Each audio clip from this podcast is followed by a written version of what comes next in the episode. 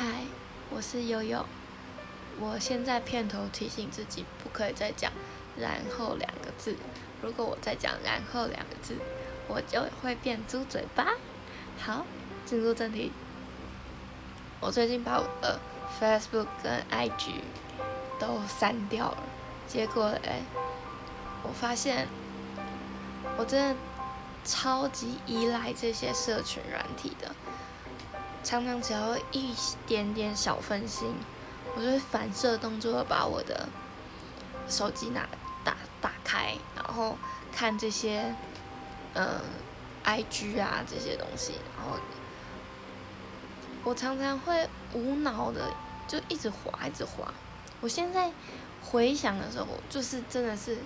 放空的在滑这些东西，对，结果嘞。这一个礼拜下来，我就发现说，嗯，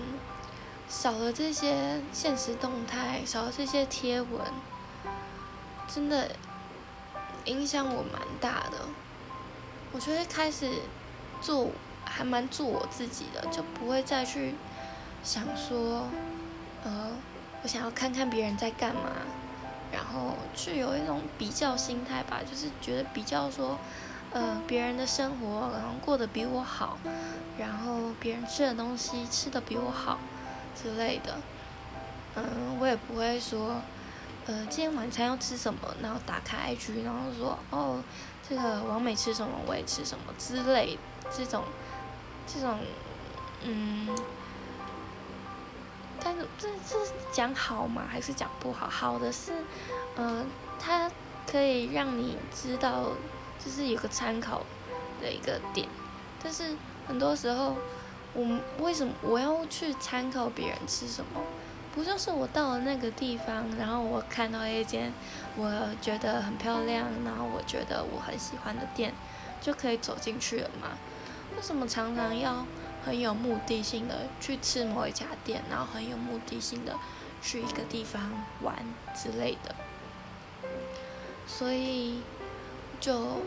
这些社群平台，我就觉得，嗯，我好像也不需要了。然后我也不需要一直很关注别人，呃，他们的呃世界发生了什么事情，嗯，呃，谁谁谁，呃，他心里有多悲伤，然后发了很小很小的字，然后我去截图，把它放大来看。或者是我也不用在那边跟别人七嘴八舌的讲说，嗯，谁谁谁交了男朋友，嗯，他他们两个关系怎么样怎么样，嗯，就是好像都不用再去，呃，就是好像都不关我的事，好像本本来就不关我的事，但是我们常常就是会把它拿来说嘴，但是这些现在都不需要了，而且现在。刚好碰到，我已经快要国考了，嗯，是时候该把这些社群软体都戒掉了，然后，嗯，也希望在国考之后我可以继续戒掉，嗯，不要放那么长远好了，应该是说，我希望我可以在国考之前都不要。不要用这些社群软体，嗯，之后的话可能就不一定，对，嗯，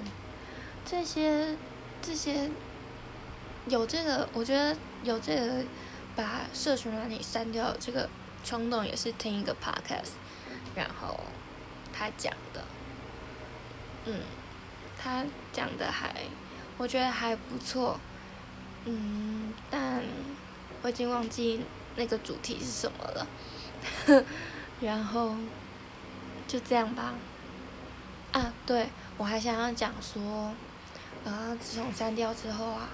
发现我多了很多很多的时间，呃，自自我处理很多自己的情绪，因为你也不太会有，呃，朋友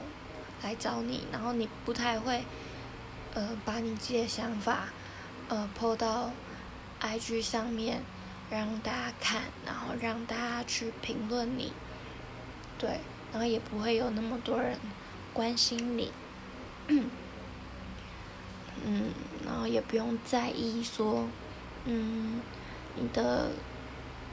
观看人数是多少，是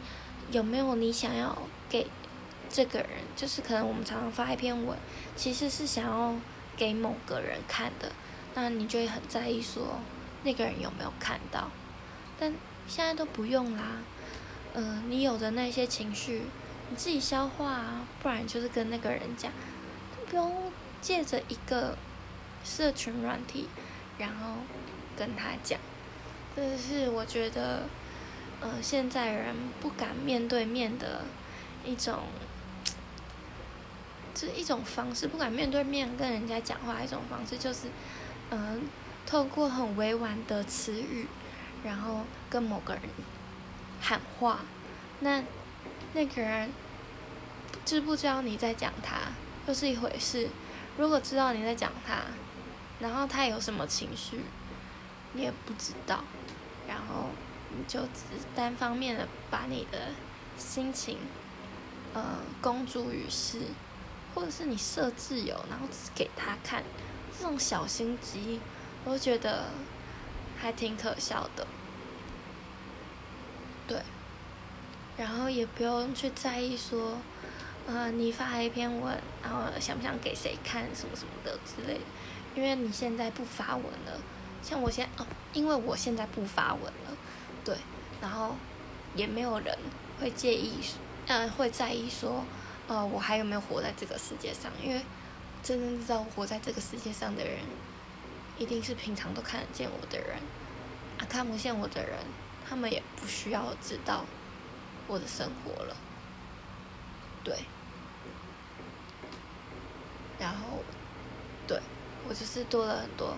呃，自我处理情绪的时间，嗯，这也算是独立的一种吧，懂得要怎么怎么自我处理情绪，然后自己处理，呃，自己去做自己想做的事情，对，就这样。拜拜。